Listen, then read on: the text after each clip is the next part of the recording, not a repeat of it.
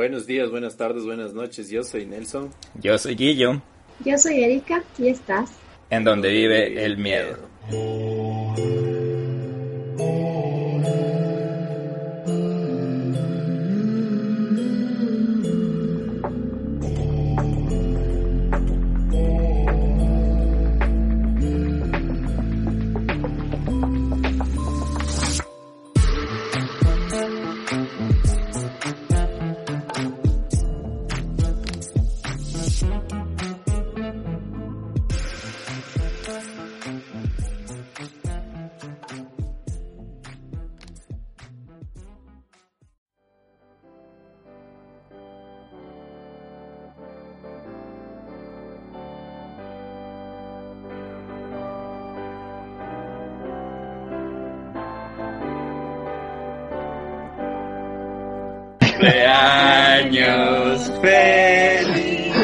Qué hacen esto? Cumpleaños, querido Nelson. Oh.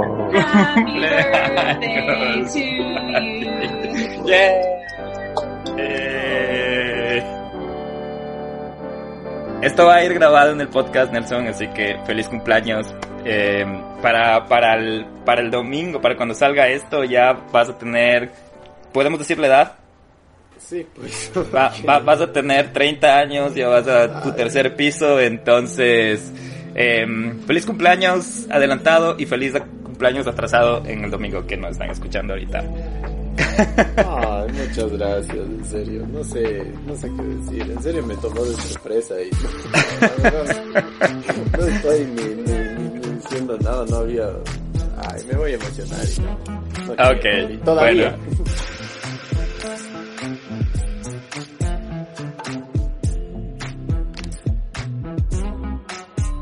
Y bueno, Nelson, antes de continuar festejando tu tercer piso, déjame presentar a nuestra segunda invitada de Donde Vive el Miedo podcast y primera de la segunda temporada.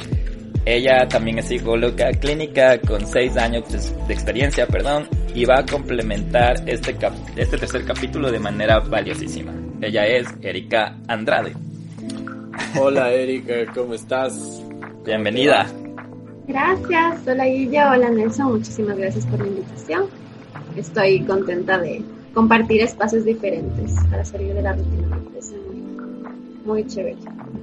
Chévere, gracias Y- por estar aquí con nosotros también. Sí, Eri, cuéntanos un poco más de ti para que te conozcan mejor. Guillo ya nos mencionó que eres psicóloga clínica, pero cuéntanos, por favor. Claro. Eh, bueno, yo me gradué en la Universidad Católica en el año de 2015, pero en el año de del 2014 ya empecé mi práctica clínica con pacientes. Eh, también ya trabajé en mi primera investigación, que fue una investigación bastante grande a nivel nacional. Entonces he tenido experiencia en varios campos. He trabajado mucho en investigación, me gusta muchísimo. Eh, he trabajado con pacientes de todas las edades. He trabajado en ONGs, que me gusta muchísimo también, como voluntaria también. Eh, trabajé en una fundación eh, franco-ecuatoriana como psicóloga voluntaria. Y bueno, en la actualidad me encuentro trabajando en varios proyectos.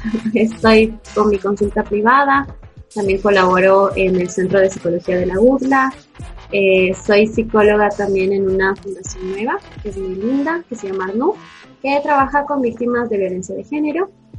Y también soy voluntaria en primeros auxilios psicológicos y por mi lado también hago voluntariado con bonos para pacientes que no, no tienen capacidad económica para pagar las sesiones. Entonces trabajo de formas distintas y también manejo mi página sobre poesía. Entonces tengo varias actividades. Eh, seguro ya se están preguntando que, que por qué Erika, porque una psicóloga está en donde vive el miedo podcast y es porque ella va a ser complemento estratégico en este capítulo porque vamos a hablar de exorcismos y posesiones, también considerando el lado psicológico y relacionándole con uno de los eventos más famosos del mundo paranormal y criminal, que es el horror de Amityville. No sé si has escuchado tú, Erika, de, de Amityville. Sí, como te comentaba, aparte de, de estar acá es porque, bueno, le sigo, eh, me gusta mucho las películas de terror, los libros de terror, los casos justamente relacionados a esta temática desde chiquita. Entonces estoy muy relacionada con, este tipo de casos, con este tipo de experiencias paranormales. Soy fan de, ese lado, entonces por eso eh, creo que el hecho de que me hayas invitado me parece súper interesante y por eso estamos acá. Chévere, chévere. Ok, entonces empecemos. Vamos a dar una pequeña introducción acerca de lo que es las posesiones, que es un tema que a todo el mundo le, llama mucho la atención.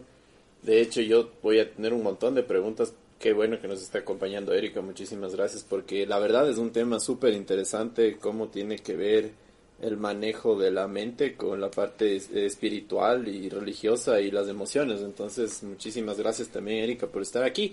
Pero comencemos, vamos a ponernos en situación, Guillo.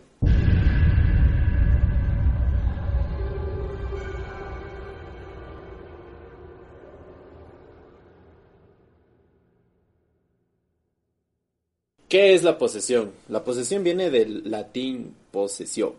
Eh, la posesión es el acto de poseer ciertas cosas, ya sean materiales o incorpóreas. El verbo poseer, por su parte, en cambio, se refiere a tener o saber algo. Para la religión, la posesión es el apoderamiento del espíritu de la persona por otro espíritu, que actúa como agente interno y unido a ello.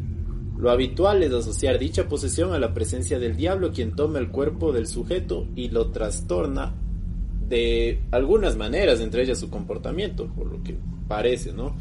Las convulsiones, el desarrollo de enfermedades sin causa, el acceso al conocimiento hasta entonces cultos como saber un idioma ajeno, que esto también es súper interesante y miedoso que alguien diga su un idioma que quizás no sabía o algo así. Los cambios de voz, fuerza sobrenatural, aversión a los sagrados son algunos de los síntomas que se atribuyen a los poseídos. La posesión puede revestirse a través de un ritual conocido como exorcismo en varias culturas. Muchas son las películas que han abordado el tema de las posesiones de personas por parte del diablo. Así entre ellas destaca El Exorcista, realizada en 1973 por el cineasta y gran William Friedkin, que se ha convertido en el clásico de género de terror, llevándolo incluso hasta un culto.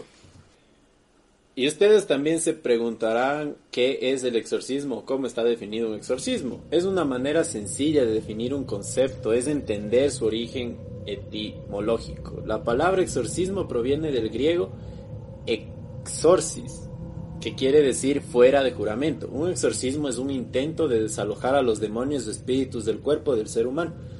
La idea de que los demonios pueden ser expulsados se deriva automáticamente de la creencia de los demonios que son capaces de poseer a las personas, como lo habíamos mencionado anteriormente. Quienes creen en ello piensan además que algunas personas tienen poder sobre estos seres y pueden obligarlos a cesar su posesión. Erika, ¿qué nos qué te parece? ¿Estás de acuerdo con esas definiciones de exorcismo y posesión o hay algo en el ámbito psicológico que tal vez tú tengas ahí? Me parece eh, interesante justamente un artículo que leí que eh, analizaba un poco como que qué pasaba con las enfermedades mentales antes, ¿no? Antes de que tengamos la ciencia, antes de que conozcamos sobre que existe este tema de la salud mental, antes de que eh, se empiece a hablar de la psicología clínica como tratamiento. Y justamente el título de este artículo que leí decía eh, de los exorcismos a el tratamiento psicológico. Y es súper curioso porque, claro, eh, antes de que nosotros conozcamos sobre el tema de qué pasa a nivel de la salud mental, todo se le atribuía a las posesiones, todo se le atribuía a que era una cuestión del demonio, que era una cuestión de, que una persona no es lo suficientemente fiel a la religión, que una persona es pecadora, que una persona eh, se lo merece porque algo hizo, ¿no? Entonces, cuando había algún tipo de trastorno mental, eh, usualmente llevaban a las personas a donde el cura o donde el pastor, a donde sea esta figura como importante de la religión de, cada comunidad, ¿no? Y esta persona era la que se encargaba de, hacer los diferentes tipos de exorcismo, los tratamientos que ellos nos llamaban. Entonces me parece súper interesante porque, claro, eh, se evidencia cómo se trataba antes las enfermedades mentales en cuanto a este desconocimiento, ¿no? De en qué se está, a qué se estaban enfrentando. Entonces, definitivamente, cuando veían un comportamiento extraño fuera de la norma, inevitablemente eh, les llevaba a pensar que era un tema de, del demonio, un tema de que estaba poseído y e inmediatamente lo llevaban con estas instancias. Y también en este artículo delimitaban que era muy curioso que cuando ya aparecieron este tema de los psiquiátricos, ¿no es cierto? Estos psiquiátricos funcionaban en el sentido de que no daban tratamiento a las personas con enfermedades mentales, sino que era un tema de aislarlas, como que eran malas para la sociedad, entonces teníamos que aislar por seguridad de la sociedad, porque era esto que em, no, no queremos que esté suelto, ¿no? Que no queremos que nos haga daño, que, que nos haga quedar mal en cierto sentido, entonces aislaban a estas personas. Entonces había como que eh, la historia de las enfermedades mentales es bastante fuerte desde ese sentido, ¿no? Y al inicio siempre era un tema del demonio y, y, lo curioso, y a mí me llamaba mucho la atención, porque vemos que en la actualidad todavía se ve así. Estamos en el 2020, ya no hablamos de 1800, pero a pesar de que ya tenemos ciencias médicas, tenemos conocimiento del tema de la salud mental, todavía hay comunidades y hay países que tienen un alto porcentaje en donde cuando una persona tiene un comportamiento extraño, entre comillas, eh, se lo lleva al cura o al pastor o a la entidad de su religión. Sí, qué, qué interesante lo que contabas porque te hace ver la importancia de la fe, ¿no? Es como una guerra entre la fe y lo lógico. Es como que, eh, no sé, a veces cuando ya, a veces dicen que la última, la última arma del ser humano a veces es la fe. Es cuando ya intentaste tanto, tanto, es como que nunca pierdas la fe. Entonces, creo que eso era como en el pasado, como tú dices, como, eh, suena un poco mal, pero la excusa, la excusa más fácil era como que no sabemos qué le pasa, eh, está demasiado loco para estar loco, debe estar poseído. Debe ser un demonio. Y bueno, vamos a seguir hablando de eso todo este capítulo. yo estoy súper feliz, Nelson, de tener a Erika porque creo que vamos a aprender los dos aquí. Esto creo que va a ser como también una masterclass para nosotros acerca de los demonios existen o son solo los demonios de tu cabeza, Nelson.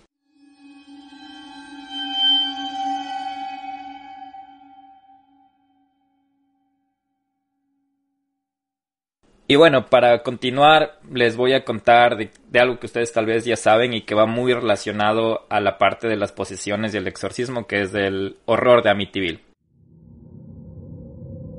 En 1974, Estados Unidos quedó impactado por el asesinato de una familia completa en un pueblo pequeño llamado Amityville, ubicado en Long Island. Todo comenzó cuando uno de los hijos del matrimonio de Feo, Ronald disparó a sus padres y cuatro hermanos mientras estos dormían al interior de su casa en la 112 de Ocean Avenue. En este capítulo no vamos a hablar mucho de Ronald de Feo, creo que se merecería un capítulo especial solo para él porque tiene un montón de patologías y temas de, su caso, pero este es específicamente de, de Amityville.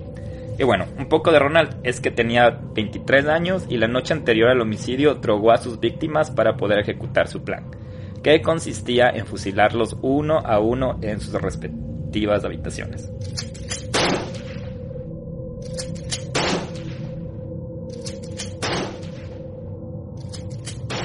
El hombre disparó a todos por la espalda, a excepción de la madre, quien fue descubierta con una bala en la cabeza.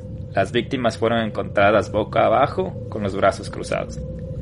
Tras el asesinato, Ronnie, como le decían sus amigos, escondió la escopeta con la que disparó y corrió hacia un bar del pueblo, donde señaló que alguien había asesinado a su familia. La policía llegó al lugar y encontró la macabra escena.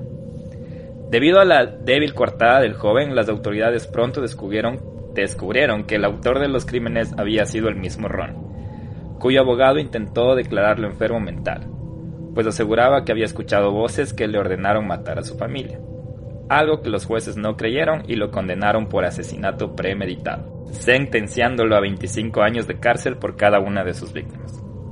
Poco más de un año después de la tragedia, una nueva familia compró la casa y se mudaron a ella. Aquí va la parte que me, que me llama la atención, porque yo sí creo un montón en lo paranormal, más que en lo, las posesiones y todo eso. Por eso tengo un conflicto ahorita con este tema yo. Y dicen, el lugar era de ensueño y su valor era muy accesible. Edificada sobre un amplio terreno, la casa contaba con tres pisos, cinco habitaciones y un amplio sótano. Pero como los nuevos dueños conocían lo que había ocurrido allí, decidieron tomar sus precauciones.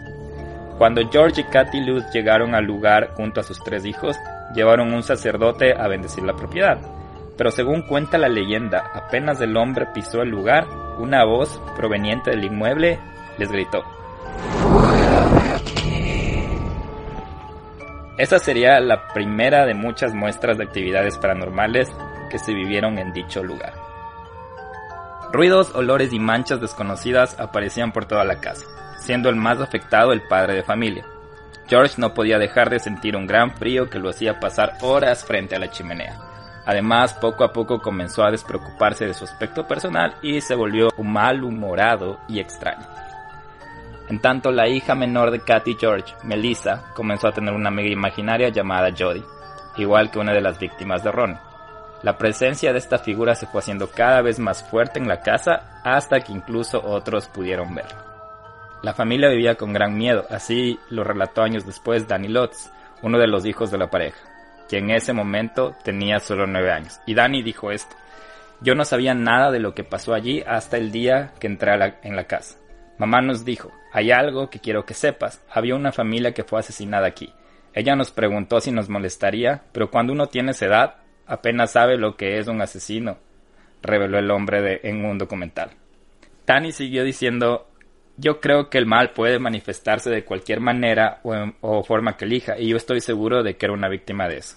Mi madre solía decir que las cosas buenas le pasan a la gente buena y que las cosas malas le pasan a la gente mala pero a veces las cosas malas también le pasan a la gente buena.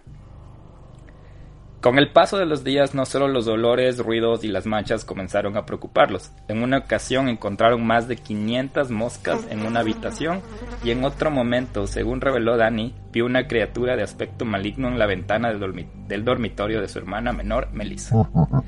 Las cosas salieron de control cuando Dani y su hermano levitaron en la cama, de la cama. Los dos nos despertamos y nuestras cabeceras y pies estaban aplastándonos y golpeándonos uno al otro en el techo. Después de eso mamá me dijo, ve a preparar tu maleta, nos vamos a casa de la abuela, vamos a salir de aquí. Yo no sabía que nunca regresaría a la casa de Amityville. Eso es lo que Danny recordó. Y así fue, tras los múltiples ataques, la familia abandonó todo y se fueron del lugar sin nada. Los medios de comunicación, por supuesto, se enteraron de lo ocurrido y decidieron cubrir la noticia, lo que hizo que el pueblo dudara de las palabras de la familia, ya que aseguraban que solo buscaban dinero. Mientras el pueblo no les creía, Ed y Lorraine Warren, un matrimonio de expertos en temas paranormales, fueron llamados para investigar lo que estaba ocurriendo allí. Decisión que posteriormente lamentarán, porque la misma Lorraine aseguró que este caso fue el peor que enfrentó en su vida y dijo, el caso en sí ha afectado nuestras vidas personales más que cualquier otro caso en el que hayamos trabajado en 54 años de investigación. Hemos estado involucrados en peligrosos casos diabólicos, hemos estado involucrados con levitaciones y sangre procedente de los ojos de alguien. Todo tipo de cosas malas, pero ese caso nos siguió hasta nuestra casa, señaló en una entrevista.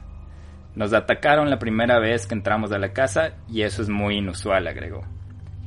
Durante el tiempo que duró la investigación, la pareja no solo fue agredida físicamente, Ed fue lanzado al piso varias veces mientras rezaba o realizaba provocaciones religiosas, sino que también espiritualmente, ya que aseguraba haber sentido una presencia demoníaca y haber visto los cuerpos de la familia de Feo. Como si esto fuera poco, el equipo de la pareja logró captar la imagen de lo que parece ser un niño fantasma en el segundo piso de la casa, donde se supone que no había nadie más. Y esa foto les vamos a dejar en el Instagram para que puedan chequear. No, no dejes eso. sí, vamos a dejar esa foto. Para terminar, les quiero contar lo de la leyenda que queda ahora de, del horror de Amityville. Eh, y dice que aunque se convirtió en leyenda, había una que le precedía y que podría explicar todos los extraños hechos que vivieron estas familias. Según se decía en el pueblo, la tierra donde estaba construida la casa pertenecía a un hombre llamado John Ketchum, un practicante de magia negra que tenía una cabaña donde se edificó la casa. El hombre también pidió que sus restos fueran enterrados en aquella tierra. Otra leyenda aseguraba que los indios Shinnecock, Shinnecock también en algún momento vivieron estas tierras, las que fueron utilizadas para albergar a los enfermos y los locos, los que fueron dejados morir. Los Warrens creían que el sufrimiento que había ocurrido en un lugar había dejado la propiedad con una energía muy negativa y una oscura historia, lo que es un imán para los espíritus demoníacos y lo sobrenatural. Gracias a los investigadores, los Lutz pudieron recuperar parte de sus cosas y la escritura de la propiedad, lo cual permitió que la casa pueda ser vendida nuevamente. En 2010 se vendió por 950 mil dólares y hoy está otra vez en el mercado. Sin embargo, no ha habido más informes de actividad de los residentes recientes. Esa es un resumen súper rápido del horror de Amityville. No sé qué opinan ustedes. Es complejo en el sentido de que hay cosas que podemos explicar, pero siempre hay algo que escapa de, una explicación racional. Mm, me acordaba de lo que decías de Nelson de chiquita y justo les decía que, que después les iba a comentar un poco. Pero bueno, explicando desde la mente de, digamos, en primera instancia de un niño, podemos entender que de alguna forma cuando nosotros somos niños manejamos un nivel de fantasía extraordinario. O sea, por ejemplo, yo cuando era chiquita y me encantaban todos estos temas, según yo, viví experiencias que bestia, impresionantes, ¿no? Que, que, escuchaba cosas, que veía el zapato de la bruja, que con mis amigos no teníamos unas ideas en la cabeza, que sí, que el territorio, que encontrábamos huesos, o sea, eran unas cosas que en verdad nosotros nos metíamos tanto en eso, que era espectacular, ¿no? Que sentíamos que alguien nos persigue, que sí, que hay esta entidad, y, o sea, es una cuestión a nivel eh, de fantasía que ya se vuelve realidad, ¿no es cierto? Entonces, en la mente de los niños es una capacidad que tenemos justamente por nuestra edad y es realidad, o sea, cuando un niño dice, tengo un monstruo en el armario, en verdad cree que tiene un monstruo en el armario y le ve y le escucha al monstruo del armario, ¿sí? Entonces, cuando hablamos de niños, es otro mundo, es otro mundo en donde en verdad nosotros tenemos una creatividad y un contacto con la fantasía, otro nivel.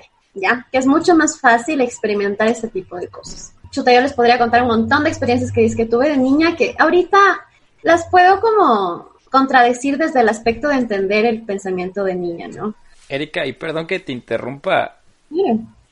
¿Qué pasa cuando no es un niño, cuando es un joven o un adulto? Porque te hablo, sincera, te hablo de experiencia propia. Yo tuve experiencias así raras hasta los 21 años, si te soy sincero, así con las que puedo decir, lo sentí, no, nunca vi nada, nunca vi una forma como humana ni nada, sí vi una vez, lo conté en uno de los otros podcasts, una como nube que pasó por la puerta de mi ventana, tenía 19 años exactamente cuando, cuando pasó eso, y de hecho me quedé sin voz, sin habla, sin nada, porque, del, del, de la, de la sorpresa, porque a veces como yo hasta me he cuestionado y he dicho, a veces es mi misma cabeza que me hace escuchar ruidos, a veces es mi misma cabeza que me hace escuchar esto, que me hace escuchar que la puerta se abre y todo, pero, y vives con eso.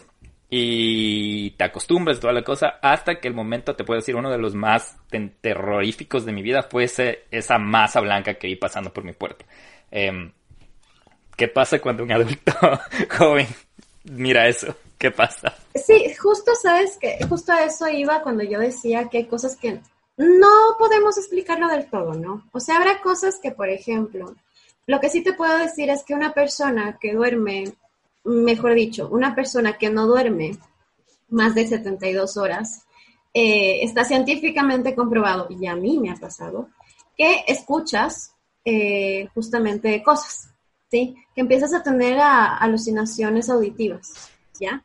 Pasa, existe, y es horrible, y te mueres del miedo pero no es un fantasma, no es un demonio, es que justamente eh, la mente empieza justamente a, tener este tipo de acercamientos cuando uno no tiene descanso, ¿sí? Y eso nos puede pasar a todos, no es un tema de, de, de trastorno, de psicosis, de esquizofrenia, no, es un tema a nivel neurológico que si una persona no tiene un descanso adecuado, puede empezar a tener eso. Las personas que tienen depresión profunda también yo tenía un paciente jovencito de 18 añitos que veía gatos, que veía un gato de un color y que le acompañaba, veía vacas que volaban, que ni sé qué, escuchaba cosas. Y él no tenía ningún tipo igual de esquizofrenia, ningún tipo de, de psicosis, tenía una depresión profunda que generaba que tenga ese tipo de acercamientos. ¿Ya? Entonces, pero lo curioso, como te decía, es que una persona sin ningún tipo de trastorno, simplemente que le quites el sueño, ya puede sentir eso, puede escuchar eso, ya puede como entrar en ese espectro. Pero como te decía, hay cosas que no podemos explicarlo del todo. Y eso sí, yo yo lo, yo lo creo firmemente. Y justamente hoy de mañana le conversaba a mi enamorado sobre esto y le decía y le contaba, ¿no? Y tuvimos una, una mini discusión al respecto de lo que él pensaba y yo pensaba. Y claro, él me decía que, o sea, no, o sea, o es real o no es real, y, si no es real es una ficción que nosotros nos creamos en la cabeza. Pero eh, sí te puedo decir que muchas veces es como que no encontramos explicación, ¿no? Y, y, y, te entiendo mucho, porque a mí también, yo te puedo decir, soy psicóloga y también me pasaba algo similar. Y no solo a mí, sino a mi familia. Entonces, y, y es algo ya tan, que pasa tanto, que se vuelve tan familiar, que uno también como que ya se acostumbra a eso, ¿no? Y es curioso y súper chistoso. Para mí es una experiencia súper chistosa en el sentido de que en la casa de mis papás, mis papás tenían un hall y un espejo antiguo, precioso, de los típicos así de bronce, de un marco grandote y hermosos, ¿no? Súper antiguo. Y eh, durante muchos años nosotros sentíamos que algo pasaba con ese espejo, o era raro. Ese hall y ese espejo eran raros en el sentido de que todos nosotros, mi hermana y mis papás, veíamos una sombra pasar a una hora específica, ¿sí? Usualmente a la madrugada. Y era chistoso, como digo, porque yo ya me llegué a acostumbrar tanto. Porque siempre, tipo dos y media, tres de la mañana, yo tenía ganas de ir al baño. Siempre. Y era un martirio. Entonces yo salía de mi cuarto y ahí estaba el hall y veía el espejo y al frente del espejo estaba mi baño. Entonces tenía que pasar por ahí, ¿no? Y siempre que yo abría la puerta, veía la sombra. Entonces era todas las noches lo mismo. Y, ya era algo tan habitual que yo para no asustarme, para no que me agarre de sorpresa y vea de reojo la sombra, era como que yo llegué hasta el punto que le decía, ok, pasa, pasa, y yo iba al baño. y literalmente pasaba eso. Veía la sombra pasar, yo así esperando, iba al baño, salía, iba a dormir. Súper raro. Y me gusta como dices que es chistoso, porque yo también. Y bueno, para el Nelson es en cambio súper miedoso, porque. Eh, pero yo llega. Me aguanto hasta el otro día, yo no me voy a levantar. O sea, sí. ya me da ganas de, de hacer algo, no sé, 3 de la mañana. Yo, qué pena, lo siento, sí. se mojó la cama, se mojó la cama. no, me, escondo en las cobijas. O sea, sabes que yo, de hecho, como que protección para mí es meterme debajo de las cobijas, que sé que igual me pueden hacer algo, ¿no? Pero obviamente, no sé, es como que digo, no, yo ya no me levanto así. No, sí, y eso por eso decía que me parece chistoso lo que dice Erika, que usa la palabra chistoso, Erika, porque yo también llegué a sentir lo mismo de, de que lo que dices, te acostumbras. Y, y yo estaba esperando que digas eso, hasta hablaba con la persona. Porque yo era, yo ya llegué hasta esos puntos porque hubo una época que yo en cambio sentía como que me espiaban y que regresaba a ver y no había nada. Y yo le decía, ya pues, o sea, si, si quieres que te vea, déjame verte o ya, pero no, no molestes. O cuando me levantaba, cuando, que también conté en el otro podcast, que se prendía la, la, el equipo de sonido todas las noches a las 3, 4 de la mañana, yo tenía que levantarme a apagar y yo también decía como que ya, pues ya dejen dormir o alguna cosa. Pero, ¿sabes lo que le pasó a mi papá? Que él decía que antes de que yo nazca, porque era, vivíamos antes en una casa del centro, eh, que prendían a sí mismo las cosas. Y que ah, hubo una semana o más de un tiempo, que prendía mucho la licuadora. La licuadora, entonces mi papá se tenía que levantar, ir a apagar, 3, 4 de la mañana, hasta que un día él estaba tan cansado y se había pegado el gritadero desde el cuarto a la cocina diciendo, ya dejen dormir. Y él grita así de lo, de lo del enojado y se apaga. Y él dice que desde ahí nunca más se volvió a aprender. Y mi papá es un poco más lógico que mi mamá, porque mi mamá sí es más espiritual, ella sí dice, de hecho con ella nos hemos sentado a conversar acerca de, ma, vi esto, y ella es como, pero ¿cómo es? Y me dice, le digo tal cual así, me dice, ah, yo he visto lo mismo, pero, y llega a ser ese, ese tema de, ah, sí, es chistoso, y llegas a ese punto, pero no sé, como tú dices, es llegas al punto, como el tal el exorcismo, de que había la excusa de que es un demonio, es como que nosotros a veces no nos podemos explicar qué es lo que pasa. Y yo hablaba que la otra, la otra vez que a veces las diferentes personas desarrollamos unos sentidos más que otros. Entonces ese mismo hecho de que desarrolles esos sentidos te hace sentir el aire pesado, sentir el aire frío, sentir esa malestar, ese... Porque al final todos tenemos energía, ¿no? Es como que a, Ahorita el Nelson con su nueva energía de, de nuevo cumpleañero de 30 años está radiante y todo. El otro que se pone y se sienta donde tú estás va a coger esa radiación radiante y va a estar súper feliz y todo. En cambio, de otra persona que está más viejita, le va a coger la... y triste, le va a coger la energía viejita y triste. Entonces, eso es lo que yo creo. Sí, sí, es súper curioso porque verás, eh, también es esto de qué, qué sientes ante esa presencia, ¿no? Entre comillas. No sé qué es. No sé si nosotros nos inventamos o no, pero te cuento así como experiencia, siendo psicólogo y todo. Y yo también esto pasó hasta cuando tuve 22, no me acuerdo, o sea, ya era más grande, no era una nena chiquitita. Y, y lo curioso es que a ninguna de, ni siquiera a mi mamá, ni a mi ñaña, y a mí, era como que obviamente nos daba miedo porque nos sorprendía, ¿no? Era como que veíamos esto de rojo que pasaba y ahí nos asustaba. Pero después cuando ya nos parábamos a verle pasar, ya no nos daba miedo. Y nos dábamos cuenta que era como una presencia muy familiar. Entonces con mi ñaña y mi mamá era como que decíamos, creo que es mi abuelo. Y es como que sentíamos que era masculina, sentíamos que era muy familiar, que era buena, o sea, que era como que estaba ahí acompañándonos. Y es curioso porque sentíamos que estaba por, por mi ñaña. Y cuando mi ñaña se fue de la casa ya a formar su familia, ya nunca más la vimos. Y es súper raro, es súper raro porque era chistoso porque igual de noche lavábamos los platos con mi ñaña y a mí me pasaba que sentía que alguien pasaba por la cocina y mi ñaña también le pasaba. Entonces era como que súper, era extraño desde ese sentido y no sabemos explicar, no, no sabemos. También nos pasó cosas raras con mi ñaña hasta cuando fuimos grandes. Pero fue como que, bueno, le dimos esa explicación, nos dejó tranquilas esa explicación, fue como que, bueno, bonito, imaginarnos que era nuestro abuelo que le estaba cuidando la Vale y ya. Pero son cosas que puedes explicar y que no. Por ejemplo, esto que se prenda la tele, que, que se prenda la, la, licuadora, tal vez un cortocircuito, pero ponte ya a ver qué cosas se mueven, que levitan, o sea, chuta, ¿qué explicación le das? no hay explicación con eso, ¿no? Entonces, hay cosas y cosas. ¿Qué, qué opinas, Erika, Nelson? Erika, yo te quería preguntar algo. Tú mencionaste que se debía o sea, o sea, aconsejaba dormir y que estaba comprobado que, se, que tenías que dormir más de 72 horas.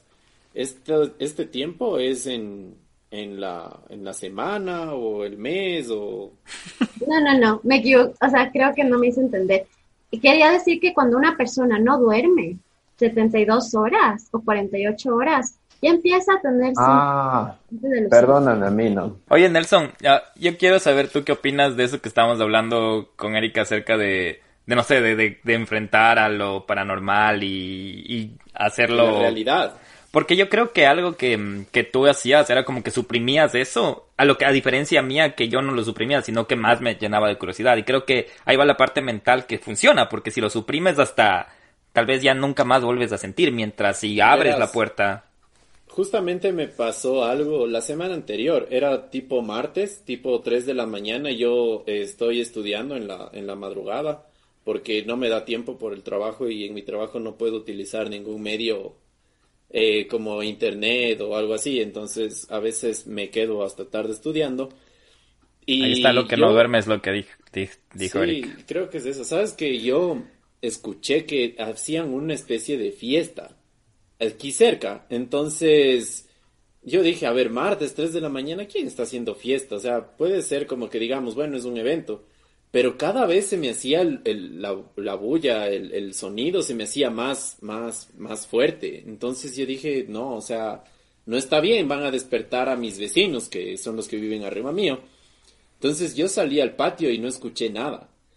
Y cuando regresé, otra vez empecé a escuchar como que empezaron otra vez la fiesta. Y a mí se me hizo curioso, ¿no? Y yo le pregunté esto a una persona que cree muchísimo en estas cosas paranormales, que es mi abuelo. Entonces le dije, mire, me pasó esto. Y él me dijo, ¿y escuchabas lo que decían? Y le dije, no. Y me dijo, sí, cuando no hablan es porque son almas. Cuando no se entiende lo que hablan. Cuando solo balbucean. Porque si tú escuchas alguna palabra, entonces no sé qué pasa, pero cuando no escuchas nada de lo, no entiendes nada de lo que dicen, son almas. Y yo me quedé como que dije, bueno, ya no, no pasa nada, no se escucha otra vez, quizás sí, estoy cansado y todo. Pero sabes que lo volví a escuchar recién. Y trataba de, de identificar a ver si, si entendía algún idioma o algo.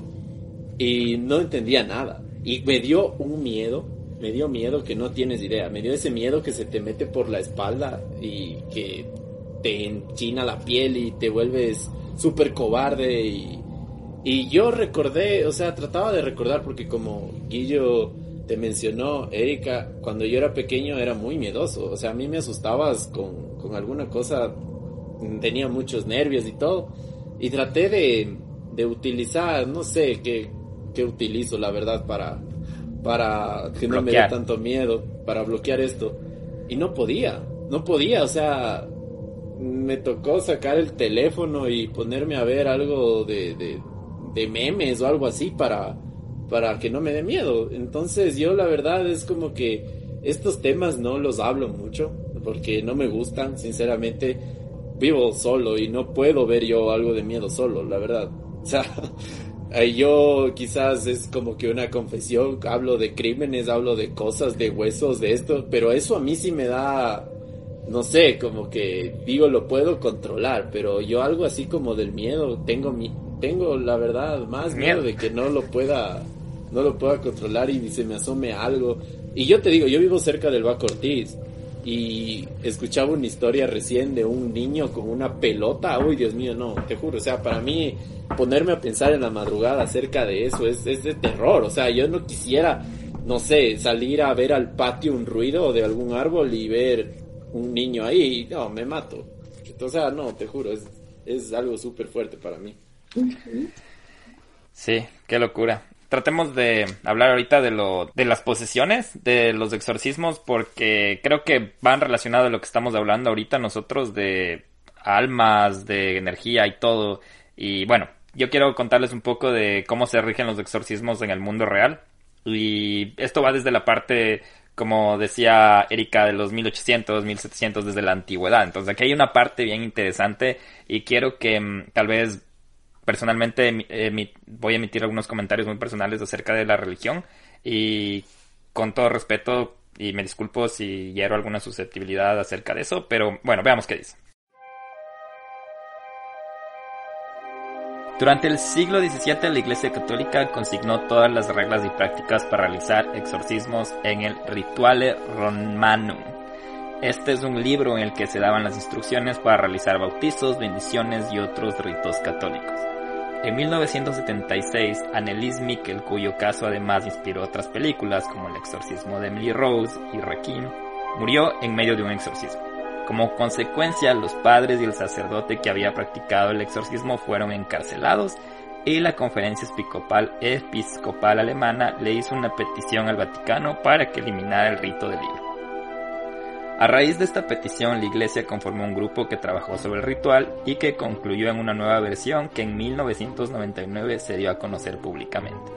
En esa nueva versión del ritual Romanum, Romanum, el rito del exorcismo no fue eliminado, pero según varios obispos experimentados, sus nuevas reglas lo volvieron inútil y una farsa. El padre Gabriel Amort, que es como el el crack de los exorcistas de todo el mundo, no sé cuántos miles de exorcismos ha hecho, yo creo que, no sé, no sé de dónde sacó tanto demonio. Un sacerdote italiano y el exorcista y el exorcista oficial del Vaticano fue uno de los críticos del nuevo ritual del exorcismo. En una entrevista al diario italiano 30 Journey asegura que el nuevo ritual es un arma sin filo, pues prohíbe realizar exorcismos cuando hay posesiones o ocasionadas por maléficos que según él es la causa en el 90% de los casos. Además, el padre Amor también asegura que en el nuevo ritual prohíbe hacer exorcismos cuando no se está seguro de que hay una presencia demoníaca. Y eso, según él, solo puede saberse cuando ya se está atendiendo al poseído. Para él, el ritual modificado es una farsa, producto de un grupo de integrantes de la iglesia que no tienen ninguna experiencia en exorcismos y que no tuvieron en cuenta las recomendaciones y peticiones de los, de los exorcistas alrededor del mundo. Según la última versión del Rituale Romanum, que fue aprobada por Juan Pablo II, los exorcismos de las películas se conocen como exorcismos mayores o solemnes y solo pueden ser ejercidos por miembros autorizados de la Iglesia, es decir, por sacerdotes, pero para hacer un exorcismo primero hay que pedirle permiso al obispo diocesano, es decir, al jefe inmediato, quien avalará solemnemente a un sacerdote que reúna todas las virtudes que se puedan enumerar. Humildad, confianza, caridad, prudencia, integridad, sabiduría, experiencia, etc. Una vez autorizado, el sacerdote exorcista tiene que ser escéptico y solo creer que la posesión demoníaca es la explicación cuando haya descartado otras explicaciones como enfermedades físicas y mentales. Para identificar lo que está viendo es en efecto una posición, el ritual romanum indica ciertos síntomas propios de la presencia de un demonio en el cuerpo de una persona. Entonces yo estaba leyendo estos, estos ritos y me daba un poco estos ritos, estas señales del, del, de, de cómo saber si estás poseído. y, y yo me identifiqué con una, a ver si adivina. Hablar o entender lenguas que, la persona no conoce. Poder mover cosas que estén lejos o escondidas. Manifestar una fuerza mayor a la que debería tener el sujeto por su edad y condición. Aversión a los símbolos y nombres de la religión católica como crucifijos, ritos católicos, imágenes sagradas o la mención de Dios, Jesús, la Virgen, etc. Creo que en el cuarto me identifico porque no tengo nada de Dios aquí, no me gustan las cruces, no tengo nada. Crecí en una familia católica, estudié en un colegio católico, conocí la palabra, la religión, pero si te mentiría ahora si te digo yo soy católico porque no lo practico. Y tampoco es que voy a la iglesia, pero eh, más que creer en demonios y ángeles y lucha y la lucha entre ángeles y demonios, creo mejor más bien en la lucha entre bien y el mal, de energía mala, energía buena, y por eso decía que tengo un conflicto un poco en esto del exorcismo y las, y las posesiones, porque yo sí creo en la energía paranormal. Eh, no sé si decir los fantasmas, no, ni siquiera sé cómo decirlos, pero no me, me, me volvería un poco escéptico en la parte de posesión. Yo no te voy a mentir, la vez que vi, creo que se llama el, Poltergeist, la película súper antigua, y vi sin querer porque creo que mis padres estaban viendo, y yo solo vi justo la escena en que la niña se le mete el espíritu por la tele desde ese momento yo pensaba que algún rato por ver mucha televisión, y no me dijeron nunca mis padres nada de eso, pero yo empecé a sugestionarme de que me va a poseer el, la televisión, el, el, demonio se va a meter por la televisión. Y para colmo, después de unos cinco años vi la película del exorcista, y yo mientras veía y me acuerdo que no pude dormir porque yo pensé que por haber visto el exorcista y como en la película les liberan al demonio y el demonio se va del cuerpo, yo pensaba, ese demonio se salió de la televisión y va a venir a cogerme a mí. Y te juro que, que pasé como unas cinco noches si viendo si no me siento como que raro, como si no me cambia la voz, si no me... Y ahí va la sugestión, ¿no? De...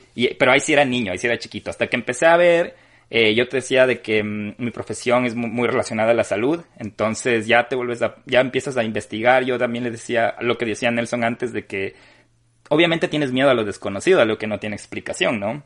Entonces, yo siempre trataba de como que buscar una respuesta a eso. Y te digo sinceramente, no creo mucho en las posesiones porque lo relaciono mucho con la salud mental. Pero bueno, de eso nos, nos, vas a, nos vas a contar más adelante. No sé si hasta aquí ustedes se identifican con alguno de estos síntomas de las posesiones. O sea, yo tengo una pregunta para Erika.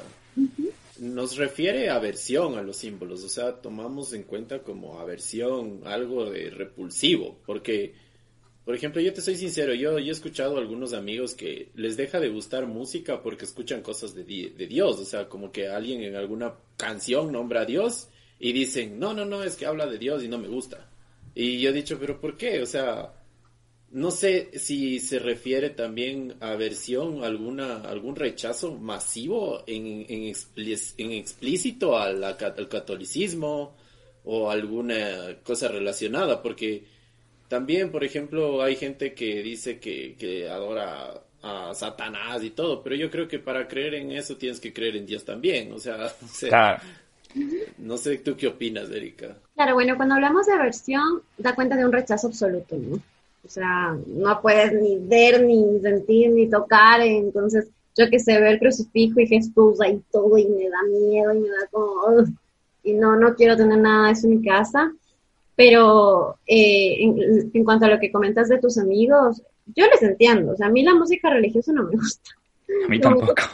Y cambio. O estoy en esas radios que son religiosas, es como, no aguanto no soporto. No creo que llegue a ser una aversión, pero sí, no lo soporto, porque, o sea, el discurso no me, no me hace sentir cómodo, porque estoy en desacuerdo mucho con lo que dicen y me hace como generar un rechazo muy fuerte, ¿no? Entonces prefiero no escuchar, prefiero no evadir ese, tipo, ese, ese tipo de acercamientos que me hacen sentir eh, incómoda por pensar diferente, ¿no? Entonces como que se choca muchos pensamientos, creencias. Entonces prefiero evadir y no llega a ser una versión, pero sí es como bastante evasiva, ¿no? De no. O sea, si sé que voy a toparme con, por ejemplo, como tengo esta posición, como no soy religiosa, no me gusta, no me voy a ir a meter a una célula evangélica, por ejemplo. No me voy a meter a una celebración evangélica donde están ahí con estos shows de que, ah, que, que la curación, o sea, ahí sí que la curación, porque me quedé como que, ¿qué hacen? Eso te iba a decir, llegas a ese momento de que, o sea, y vuelvo y repito, eh, nosotros eh, respetamos muchas creencias críticas de las que gente que nos está escuchando y todo, pero obviamente tenemos nuestro criterio y respetamos el otro criterio de las otras personas que nos escuchen. Pero a mí me pasó, verás, yo tenía familiares que nos invitaron a células evangélicas y una vez me ya tienen iglesias chiquitas, iglesias grandes, y la, verdad la iglesia chiquita que le llamaban la iglesia hogar era, era bonito, ¿verdad? Porque conocías gente, em, conocías amigos de, que tal vez pensaban un poco diferente de ti y toda la cosa, pero de repente notabas de esa como que, pero ya, ya, ya, ¿cuándo vienes a la iglesia grande? ¿Cuándo vienes de un domingo? ¿Cuándo vienes un sábado? Como que yo decía, no, mi sábado yo duermo, mi sábado yo hago, mi domingo hago esto. Y me llevaron la primera vez a un domingo. Fue la primera y última. Primera y última. Te juro que llegué a ese domingo y no quise ni ir a las iglesias chiquitas.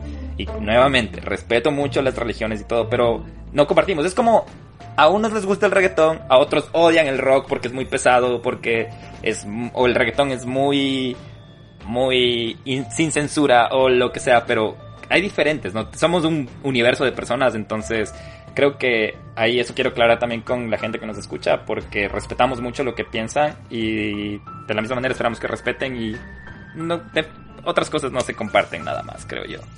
Exactamente, sí, por ese lado igual, que yo no, no soy parte de ninguna religión, como te comentaba, o sea, no tengo una creencia en cuanto a las religiones.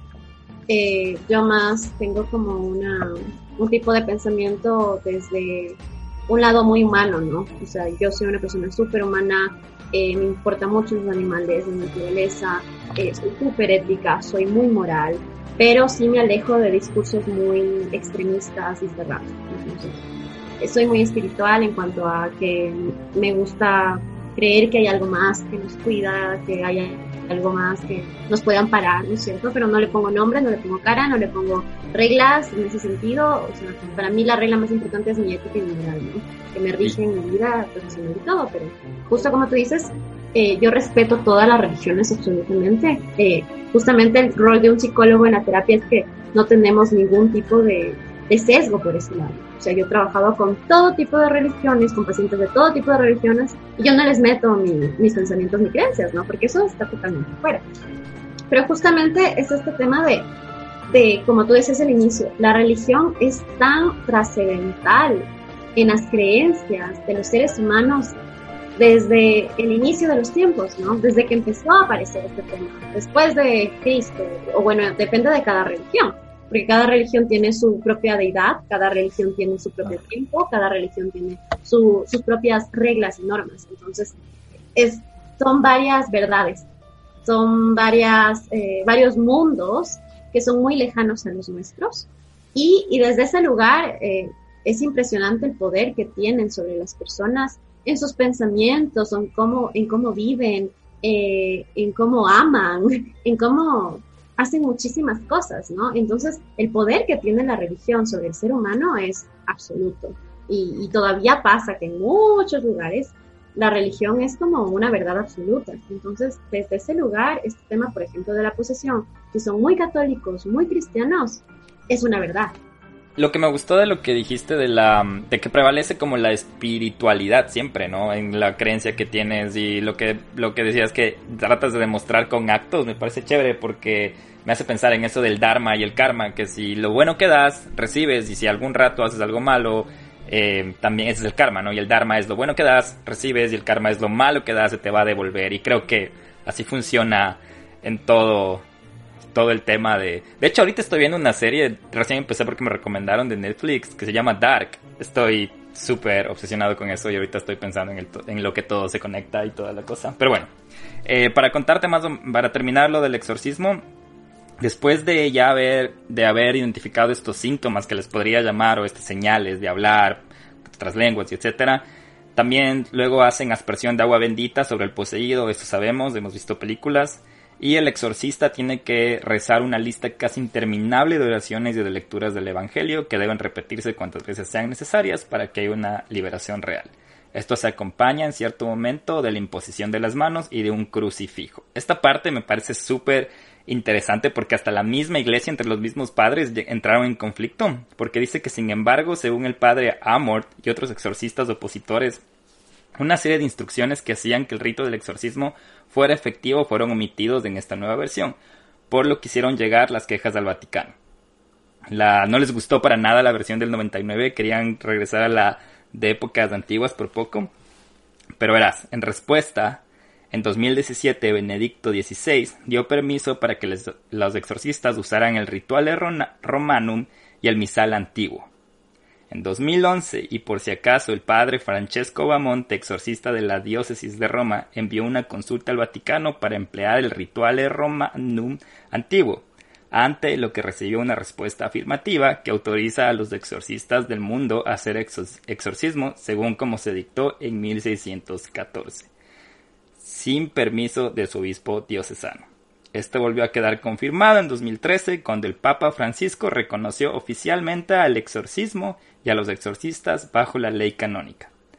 Es decir, que todo está tal cual como el siglo XVII ahora. O sea que si alguien se ha poseído va a ser exorcizado de la manera más rústica que hubo. Según el Vaticano, ¿no? Según el Vaticano, de la iglesia, porque solo la iglesia católica está...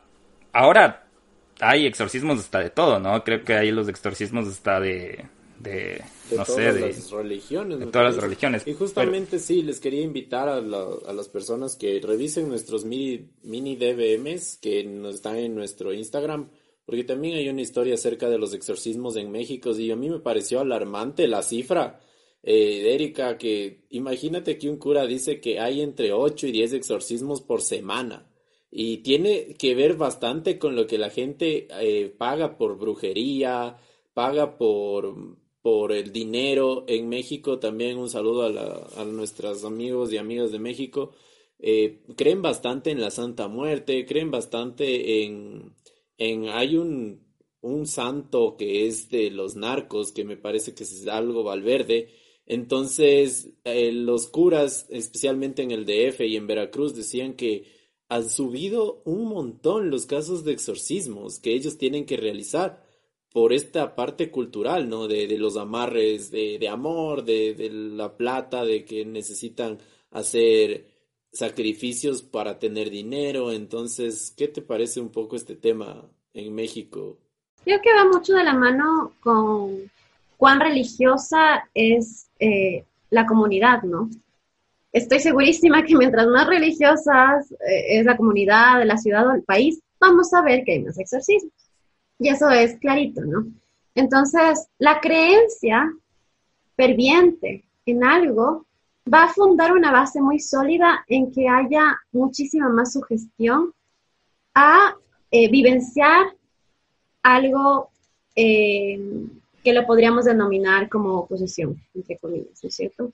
Es el tema de que, a ver, la mente humana es tan impresionante que si tú crees algo, se da, ¿sí? O sea, está totalmente comprobado que existe lo que es la psicosomatización, por ejemplo, que una persona puede creer que, por ejemplo, ahorita con el COVID, que tiene COVID y en efecto tiene ataques en donde no puede respirar, en efecto tiene los síntomas del COVID, sufre un montón, llega a emergencias y total está bien. ¿sí? Eso en, en el panorama más actual. ¿ya? Justo hoy eh, atendí a un paciente que, que, había tenido este tema de psicosomatización, que habían ido a los médicos de su casa, todos asustados y total no había nada. Y eso es súper común ahorita, poniéndote como en el ámbito actual. ¿sí? Eh, hay casos en los cuales, por ejemplo, eh, una persona puede llegar al hospital de emergencias creyendo que tiene apendicitis y le duele y yo fui testigo justamente en uno de mis trabajos que trabajaba con adolescentes en una casa de protección y la chica se retorcía del dolor, se retorcía del dolor, juraba que tenía apendicitis, llamé al 911, me dijeron que eran los síntomas de la apendicitis, fue a la ambulancia y no era apendicitis. Y miento, llegó hasta emergencias y no era apendicitis. ¿Ya? Entonces, la mente humana puede llegar a generar justamente ese tipo de padecimientos a nivel de dolor físico, que tú lo sientes. Y la mente también es tan brillante que tú puedes tener alucinaciones visuales sin tener ningún tipo de trastorno, uh, visuales o auditivas. incluso hay este tema de que hay personas que pueden eh, tener la idea tan metida en la cabeza de que están mujeres que están embarazadas, que en efecto incluso se les hace la pancita y tú le tocas y es una pancita de embarazada y no está embarazada. Y ella cree que está embarazada, compra las cosas de bebé, dice a todo el mundo que está embarazada y no está embarazada, es un embarazo psicológico. Entonces, con estos ejemplos, ¿cómo no podemos cuestionar estas posiciones entre comillas? ¿Sí? Entonces, si yo tengo una cultura que me dice que me puede poseer el demonio, tengo una cultura que me dice que si tengo eh, una vida pecaminosa, puede el diablo como que venir a molestarme, y tengo sentimiento de culpa porque hice algo malo, entre comillas, o, o, me siento rara, me siento diferente, o cuestiono la religión. Tal vez si me siento mal me está castigando Dios. Si tengo depresión y quiero morir, eso es pecado, capaz es el demonio. No es que yo esté mal. Entonces, ¿cómo no eh, pensar en esta idea de que en verdad la creencia cultural, la creencia religiosa no va, no va a intervenir en nuestra mente, por supuesto que sí. Entonces, si yo me siento mal y mi mamá y mi abuela hacen el show de que, ah, no, es el demonio, el demonio te posee, que ni sé qué, ¿cómo yo no voy a empezar a tener ataques en donde empiezo como que sí, sí, tengo el demonio dentro? Es mucho más fácil. ¿Y cómo no se me va a ir el demonio si el cura está encima mío rezándome 12 horas y yo ya estoy harta? Sí, ya se fue. Y en efecto se fue y ya no más, ya no tengo ataques. ¿sí? Entonces, hay una cuestión por un lado a nivel, de, eh, a nivel cognitivo que se genera a través de una creencia muy fuerte, ferviente, a través de un sistema exógeno, ¿no es cierto? Un sistema fuera de mí, que es mi religión, mi familia, el pastor tan importante que es para mí, que es muy cercano, que es una, una realidad y una verdad que yo he vivido toda mi vida, ¿no es cierto? Que me dice que es esto y también me da una respuesta. Digamos que yo me siento mal y no entiendo qué me pasa y no tengo idea de lo que es la depresión, no tengo idea de lo que es la esquizofrenia, no tengo idea de lo que es una parálisis del sueño. Y digo, no, me pasó esto y, esto es del demonio. Y viene otra persona súper importante que es el cura de la iglesia, el pastor, y me dice, sí, es del demonio, por supuesto que es del demonio. Entonces, ya hay como hay una sugestión que hace mucho más evidente y factible que yo tenga ataques de ansiedad, ataques de pánico, ataques de ira, de agresividad, y que puedan parecer como que estas cuestiones demoníacas, ¿no? Y sabes que hay un documental que les recomiendo, que está en Netflix, que justamente, no me acuerdo ahorita el nombre, que voy a buscar y les voy a decir, que es muy interesante porque hace el director del exorcista conjuntamente con eh, el, justamente el, el actor. visto que comentaban ustedes, que es famoso, que era el más famoso que ha hecho más exorcismos a, en el mundo, que recién falleció hace muy poquito, hace conjuntamente con él porque se contacta con él. Y es muy interesante ver, porque eh, es curioso porque este obispo era fan de la película, porque eh, este director le había escrito y le había dicho, ¿sabes qué quiero hacer esto? Porque él era muy católico, era muy creyente este director. Y el obispo le dice, claro, pero o sea, yo no me voy a involucrar porque obviamente tengo que mantenerme fuera de esto, ¿no? Y bueno, él hace la película, le encantó a este obispo, dijo que bueno, había exagerado un poco, pero que estuvo buena, buenísima para que la gente sepa qué pasa, ¿no? Y es súper chévere porque este obispo acepta que este director entre solo él con una cámara chiquita a un exorcismo. Entonces, buenísimo porque tú ves cómo es un exorcismo tradicional de este obispo famosísimo. Y es súper interesante analizar eso porque primero hay veces que hacen en un cuarto chiquito, le ponen a la persona, en este caso era una mujer, que habían tratado todo el mundo de, de, sacarle el demonio y nadie podía, y estaba en una silla, entonces en un sillón, eh, su pareja le agarraba de los hombros, otro hombre también, como que por si acaso se levita o algo, y el cuarto era lleno de gente, lleno de gente que la familia, que la vecina, que no sé qué, que no sé qué, y que todo restando, que todos súper fervientes, eh, muy religiosos. Y de ahí también el obispo haciendo todo este tema del ritual, ¿no? Y el director filmando. Y es muy interesante porque ahí se entiende más de, bueno, cómo son estos rituales. Mira que en estos rituales no es que solo el obispo y la persona y personas que le sujeten, no, es toda una gente que cree en eso, que está rezando, entonces ya se genera como este ambiente. en donde se valida que en verdad esta persona está poseída y todo sufriendo y todo rezando, que no sé qué, que tienes juntito, que no sé. O sea, es una cuestión muy psicótica, ¿no? se hace colectivo, así como que. Sí. Este pensamiento colectivo que refuerza un pensamiento que pudo estar ahí como levemente, pero con una persona tan importante como un obispo, tan reconocido, su palabra es irrefutable. Y encima, con todas estas, estas personas que están en ese ambiente, ¿cómo no una persona se, se autosugestiona? Sí, yo creo que diste el ejemplo clarísimo de la realidad que estamos viviendo ahorita del COVID. De, de este, este sentimiento de locura te, te, te, sugestiona tanto y yo creo, yo de hecho te voy a hacer ahorita una confesión que me pasó cuando recién empezó el tema del COVID. Yo en mi trabajo tuve mis primeros cuatro infectados en la época de marzo, abril. Como te dije, estoy encargado de la parte de salud. Yo estuve en contacto con dos de ellos. Y fue justo en el boom de que moría mucha gente. Y de hecho yo le pedí de favor al Nelson, me acuerdo en ese tiempo, porque él siempre me cuenta de su trabajo y todo, de que, me, que no me hablen nada de que sea relacionado a COVID. Y porque yo estaba muy sugestionado, muy... Yo llegué a sentir dolor de cuerpo, sentía tener fiebre, sentía tener cansancio, todos los síntomas que leía, yo mismo leía de lo que les explicaba de los síntomas, yo tenía todos los síntomas, tenía un poquito de todos y todo. Y llegó un momento en el que me rompí, porque pasé muy ansioso toda esa semana. Dejé de hablar con algunos de mis amigos porque quería estar como que estaba súper preocupado y un día estaba haciendo compras y por eso digo que lo voy a confesarlo porque estaba caminando, estaba haciendo las compras y a mí me estresa hacer compras un montón porque porque no soy el mejor para hacer compras, estaba haciendo las compras de la casa y me quedé con mi carrito de compras un ratito y pensé en mi cabeza, dije, tengo 29 años, estoy trabajando ahorita. Justo recién habíamos empezado el podcast con el Nelson y era como que no me puedo morir ahorita. Y me, cayeron como unas cuatro lágrimas, solito en el, en el, y sí, confieso, soy bien llorón. Entonces, eh, me cayeron unas cuatro lágrimas y me, y me regresé y pensé, necesito hablar con alguien porque estoy mal.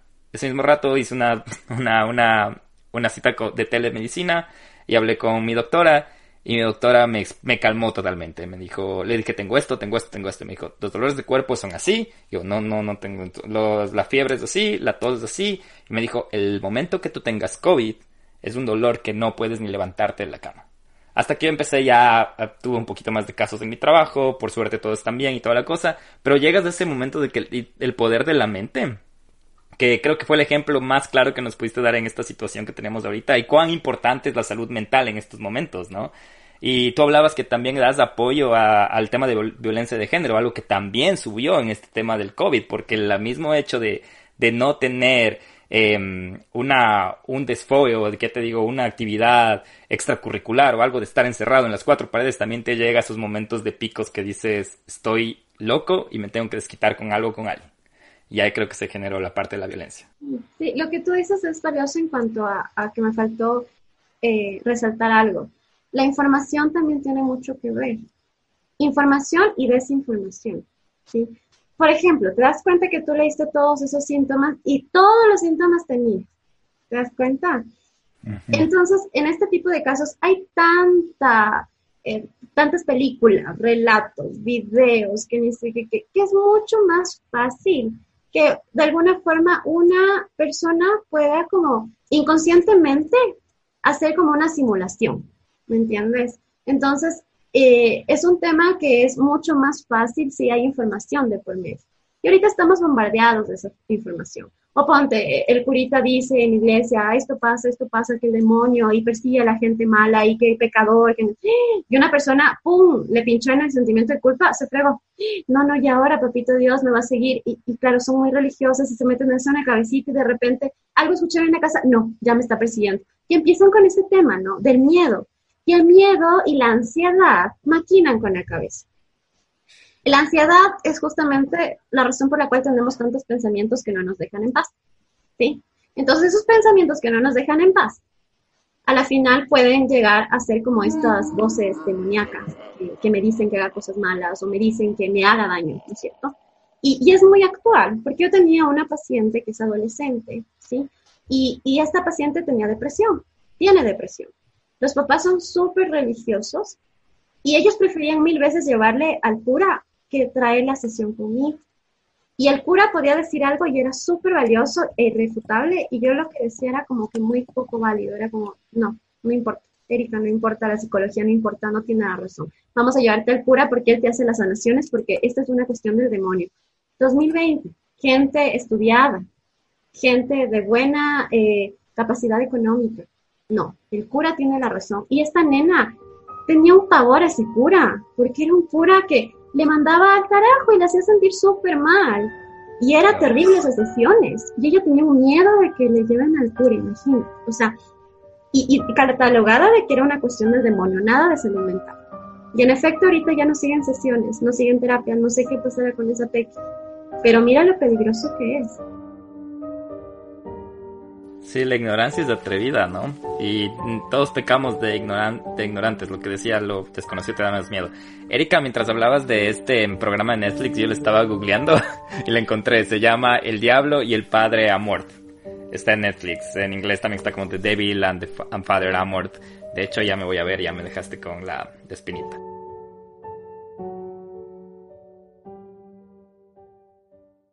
Y bueno, después de esta majestuosa conversación con Erika que nos ha aclarado un montón de dudas, yo les quiero contar que Quito tiene su exorcista y es algo súper, súper chévere también poder formar parte, aunque como ya habíamos hablado después de todo, de todo esto, no es que estoy desestimando lo que hemos dicho, pero eh, qué curioso que se den en pleno 2020 estos casos, ¿no? Acá también en, en, Quito, en la capital.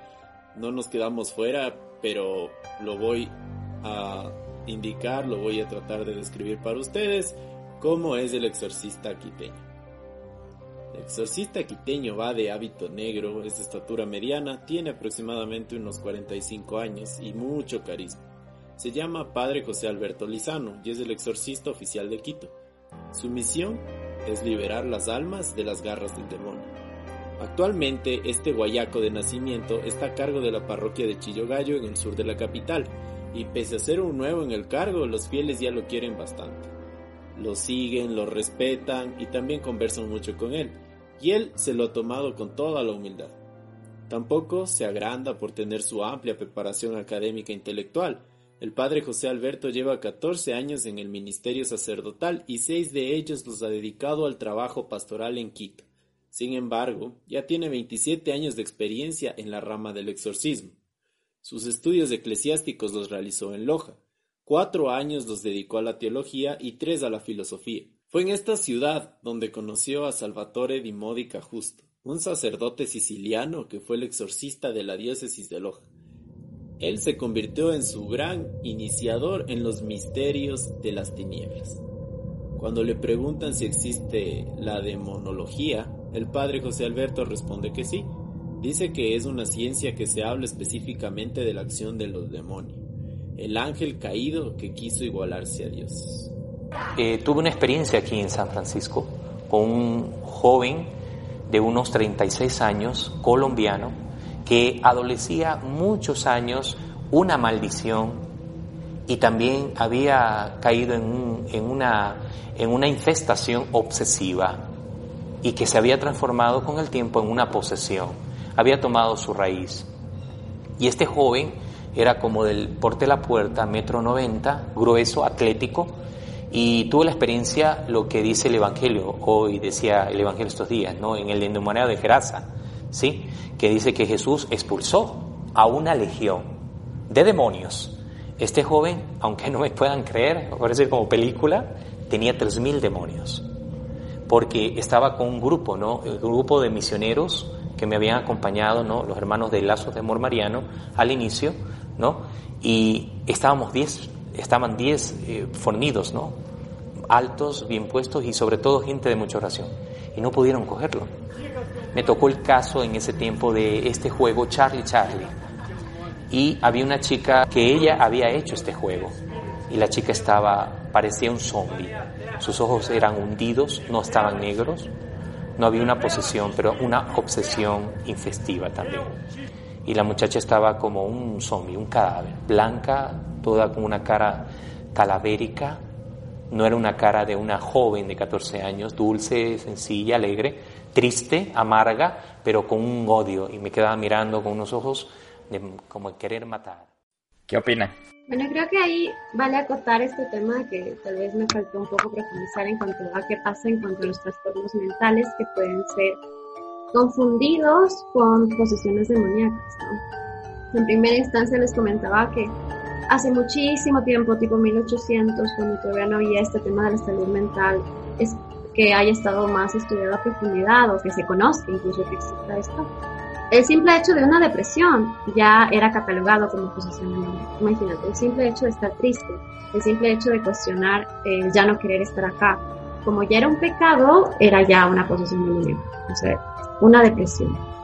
Y que ahora es tan común, ¿no? todos estaríamos poseídos en algún momento eh, y bueno, hay trastornos a nivel psicológico que pueden estar mucho más ligados a ser confundidos con este tipo de, síntomas, ¿no? Por ejemplo, la esquizofrenia.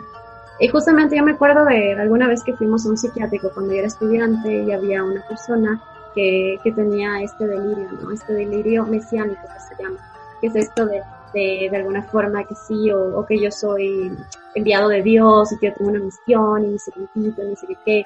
Así como esta persona que tenía como este delirio mesiánico, hay personas que, que están del otro lado, podríamos decir, ¿no? En cambio, eh, tienen la misión del señor Satanás y ni sé qué, ni sé cuántito. Entonces tienen este tipo de delirio que tal vez si van a alguna comunidad donde no se habla de salud mental, le dicen que es una posición de cajón. Entonces, la esquizofrenia, trastornos disociativos, como te comentaba, un simple, una simple depresión, bueno, simple entre comillas, ¿no? Una depresión mayor que ya tiene eh, algunos delirios o alucinaciones, eh, algún tipo de, de, manía también, estas personas que están con, tal vez con un episodio de trastorno bipolar, con episodios maníacos, que empiezan a hacer un montón de cosas, que, que ingieren alcohol, ingieren sustancias, compran, eh, están con una energía impresionante que no duermen días, con mucha fuerza, con mucha, mucha energía. También se lo puede catalogar como este tipo de posesión. Entonces hay diferentes trastornos a nivel mental que se puede confundir con lo que él dice. Por ejemplo, él me describe a un chico primero 1,90. Obviamente es pesadísimo y obviamente tiene mucha fuerza. Y si le añades a eso adrenalina, olvídate. O sea, con adrenalina una persona puede hacer cosas inimaginables. ¿sí? Este chico, como él mismo dice, mucho tiempo sí, definitivamente yo puedo haber estado con una depresión mayor súper fuerte. O tal vez por su edad, con un episodio psicótico, tal vez tuvo un brote psicótico este chico. Tuvo tal vez ya un indicio a nivel justamente de estructura psicótica, hubo un disparador y le dio un brote psicótico y definitivamente podía parecer una posesión pero no, a mí me suena más a trastorno mental. ¿Cómo le describe esta chica? Es una chica, a mí me suena a una depresión. Esta pobre chica no debe haber estado comiendo, no debe haber estado durmiendo. No es un zombie, simplemente es una chica que está sufriendo. Entonces es muy peligroso no ver el sufrimiento en cuanto a la salud mental e irnos por esta vía, digamos, eh, más fácil en el sentido de, bueno, rezamos y ya pasó. Bueno, vamos donde el cura, una misa y se te pasa. No, no se pasa no se pasa y es mucho más peligroso porque estamos generando que esta persona tenga episodios mucho más fuertes. Entonces, de ahí la importancia de diferenciar una cuestión a nivel de salud mental y una cuestión que puede ser ficción por nuestras creencias y que puede, en definitiva, hacer que esta persona tenga brotes mucho más fuertes o en, a final perder la vida. Porque si le meten en la cabecita que tiene un demonio, capaz su única salida es quitarse la vida. Entonces es peligroso también en ese sentido.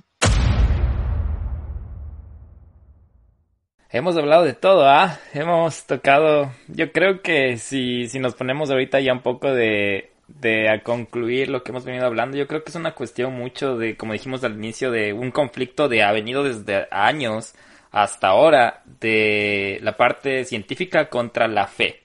Y mm, nuevamente repito que respetamos mucho, mi familia es religiosa y lo respetamos mucho las creencias y va a pasar, va, como sigue pasando, ya ha mencionado Erika, de que lamentablemente por creencias como personalmente si algo va mal yo nunca voy a descartar la medicina o algo como una cura como otras personas nunca van a descartar la fe como una alternativa y de hecho a veces hasta la misma fe como tú dices puede ser tan fuerte de que de resultados y, indistintamente si es que la persona se cansó de 12 horas de oración y que dijo, ya, ya me pasó y se curó. Pero hay hasta la misma, es, es como lo querramos ver dependiendo del criterio que tengamos cada persona. ¿Qué opinas, Nelson, tú, compañero? Yo, yo opino que en verdad los efectos que tú decías, los exógenos, y también la fe y también la psicosis colectiva que te puede crear algún problema que estás pasando en tu vida o algo, pueden influir muchísimo también en la, en la mente y hay evidencias no solo de parte de algo que no comprendemos, sino también de que estas razones pueden llegar a crear eh, personas que pueden afectar de alguna manera la vida de los demás. Entonces sí es muy, muy importante también eh, ver estos temitas en casa y, y ver estas, estos indicios, ¿no? Ya les hemos manifestado a través de Erika, a través de Guillo, un montón de estos disparadores que pueden haber en nuestra familia, en nuestras personas cercanas, en nuestros vecinos, que pueden llevar a desembocar en algo mucho más grave. Entonces, eh, sí, estoy muy de acuerdo con lo que han dicho. La verdad, yo he aprendido un montoncísimo. No sabía muchos temas acerca de esto. De hecho, a mí también, eh, por ese morbo del miedo, a mí me gusta ver cosas de, satanismo y todo, ¿no? Pero no, no, no me identifico, la verdad, con ninguna, eh, pueda ser ningún, ni, ni para el lado malo ni para el lado bueno. Yo creo que que sí opino que todos tenemos de los dos en, en, cada uno, y, pero tenemos que saber equilibrar las cosas en función de tener una buena vida. Y, y eso, o sea, te agradezco muchísimo, Erika, por aclararnos un montoncísimo de cosas y también, Guillo, por preparar este tema súper chévere, esta discusión que hemos tenido, estos argumentos tan tan fundamentados, se podría decir, y también que queda a la discreción de cada uno, ¿no? Y sí, les invitaría a que nos, nos, nos comenten qué es lo que piensan acerca de esto, nos encantaría leer. Yo creo que este, Erika, te cuento, creo que este es el primer capítulo que ha sido de bastante información como educacional de donde vive el miedo y creo que nos viste a Nelson y a mí como estábamos súper atentos a lo que tú decías y espero que también, como acaba de mencionar Nelson, a la gente que nos escucha nos deje saber si les gustó, si les parece, les, les, les, les adicionan algo en su vida también, porque creo que es importante la parte mental, sobre todo cuando tenemos gente a la que amamos y hasta nosotros mismos, ¿no? Cuando tenemos familiares, tenemos niños chiquitos que ahorita con 2020, pandemia, internet, un montón de cosas están susceptibles a, un montón de, estamos expuestos hasta como adultos a un montón de cosas como lo que les acabé de mencionar de mi, de mi... ¿Una crisis o un quiebre? Sí, un quiebre, un, perdón. Psicosis, no mentira. Sí, un quiebre que tuve por el tema del COVID. Em, no sé, Eri, si tú, no sé, te pueden contactar de alguna manera en el caso de que la gente nos, nos esté escuchando, necesite ayuda psiquiátrica o algún tema así. Sí, creo que lo que ustedes dicen es súper importante porque creo que eh, a pesar de que ahora tenemos mucha información y podemos meternos en Google y, e investigar, todavía es muy tabú este tema de la salud mental lastimosamente. Y como tú dices, es algo tan básico que si yo no estoy bien a nivel emocional no puedo trabajar, no puedo dormir, no puedo vivir. Y, y es algo que nos repercute de una forma muy fuerte en nuestras vidas. Entonces, eh, yo creo que este capítulo es importante por visibilizar eso, ¿no? De lo importante que es primero descartar siempre lo fisiológico.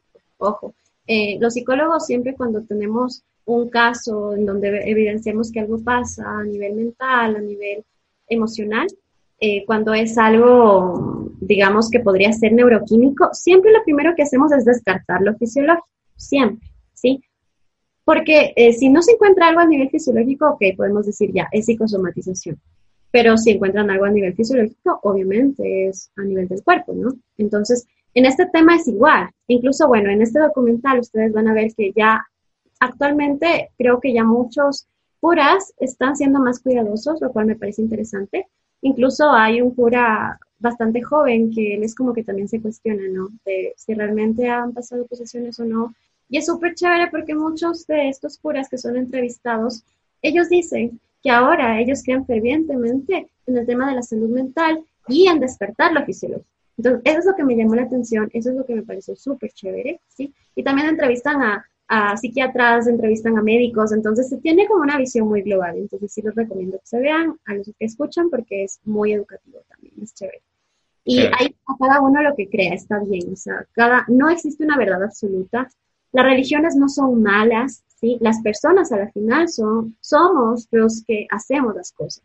Eh, entonces depende de cada uno de nosotros lo que generamos con eso. Entonces la salud mental es súper importante y por supuesto eh, si tienen temas de depresión o temas que no entienden a nivel de pensamiento, a nivel que les está pasando cosas extrañas, me pueden escribir, podemos conversar sin ningún tabú, sin ningún sesgo, no importa la religión que sean, yo soy muy respetuosa en eso, como les comentaba, no tiene nada que ver eso cuando estamos dentro de un espacio psicológico. Y me pueden encontrar, bueno, por la vía de Instagram, que tengo justamente una página que es PSI-Andrade. Entonces, por ese, eh, ese nombre me pueden encontrar por Instagram o si no, también me pueden escribir a mi mail, que es psic.erica con K, Andrade, solo con una A, arroba gmail.com. Entonces me pueden contactar por esas dos vías, me pueden hacer las preguntas que necesiten, que quieran, que requieran y podemos hablar por esos medios. Chévere, Erika, muchísimas gracias. otra vez te agradezco. Has dado un complemento grandísimo al donde vive el miedo. De hecho, nos estás ayudando a que el miedo se quede donde vive el miedo, porque ahorita contigo nos quedamos sin miedo. Ya se acaba este podcast, vamos a más sin miedo mentalmente, sin miedo del COVID tampoco, que siga allá afuera y que seguimos que tenemos que seguir cuidándonos, ¿no? Porque no es cuestión de fe que no me va a dar el COVID porque tengo fe, sino que también hay que lavarnos las manos, cuidarnos, usar nuestro tapabocas y seguir haciendo el distanciamiento social. Eh, no, no sé cómo te sentiste hoy, cómo te sentiste en esta grabación un poco loca. No, chévere, como te comentaba, estos espacios me parecen interesantes porque creo que siempre es importante cuestionar. La base del crecimiento y el aprendizaje es tener la oportunidad y la apertura de cuestionar.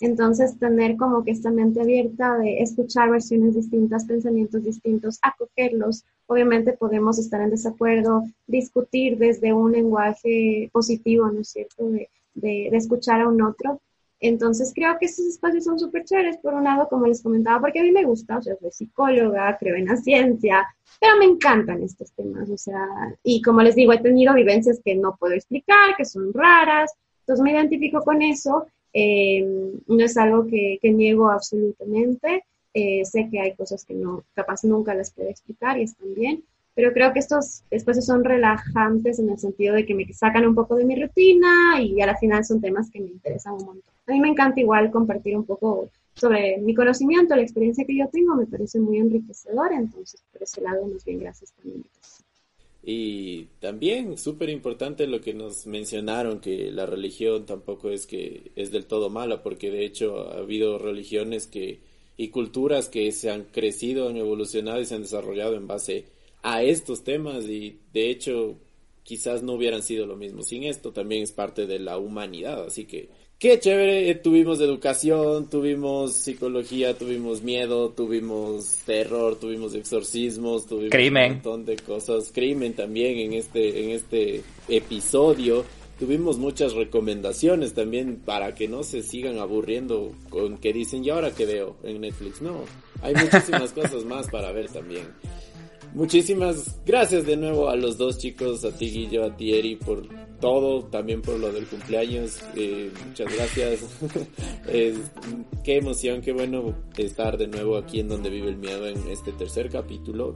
No se olviden por favor de comentarnos, chequen nuestras fotos, estén pendientes. También tenemos muchísimos concursos. Eh, gracias también a tu Barrel Brewery por esto de las cervezas que nos pasaron las latas que están increíbles que yo en verdad le voy a envidiar a la persona que se gane porque están súper chéveres. Y, vamos a sortear hoy, ¿no? Porque esto escucha, sale domingo y el domingo se va a sortear ahí. Entonces ahí le vamos a poner a Erika también a ver si es que le gusta la cerveza y a ver si es que se gana la cerveza. Y si no, la puede regalar a alguien, ¿no? No hay problema. Y si también le gusta coleccionar, pues también, ¿no? No hay problema. Eso, chicos, por favor escríbanos, no se olviden eh, de visitarnos en nuestras redes sociales. Ya estamos en Apple Podcast, si ustedes escuchan. Y estamos en Spotify, tenemos nuestro episodio en YouTube. Vamos a seguir subiendo información, síganos en Instagram, síganos en Facebook, aunque ya el Facebook parece que está pasando de moda, ¿no? Porque ya casi nadie lo, usa. Pero eso chicos, por favor Guillo, recuérdanos las redes sociales. Sí, porfa, síganos a arroba donde vive el miedo en Instagram, arroba donde vive el miedo podcast en Facebook y si nos quieren enviar un correo a arroba donde, arroba, perdón, donde vive el miedo podcast arroba gmail.com.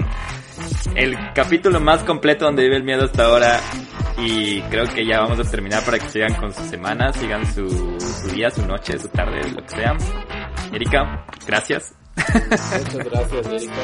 Y esto fue el capítulo 3. Nos vemos en una semana. Esto es todo de mi parte. Nos vemos. Bye. Bye.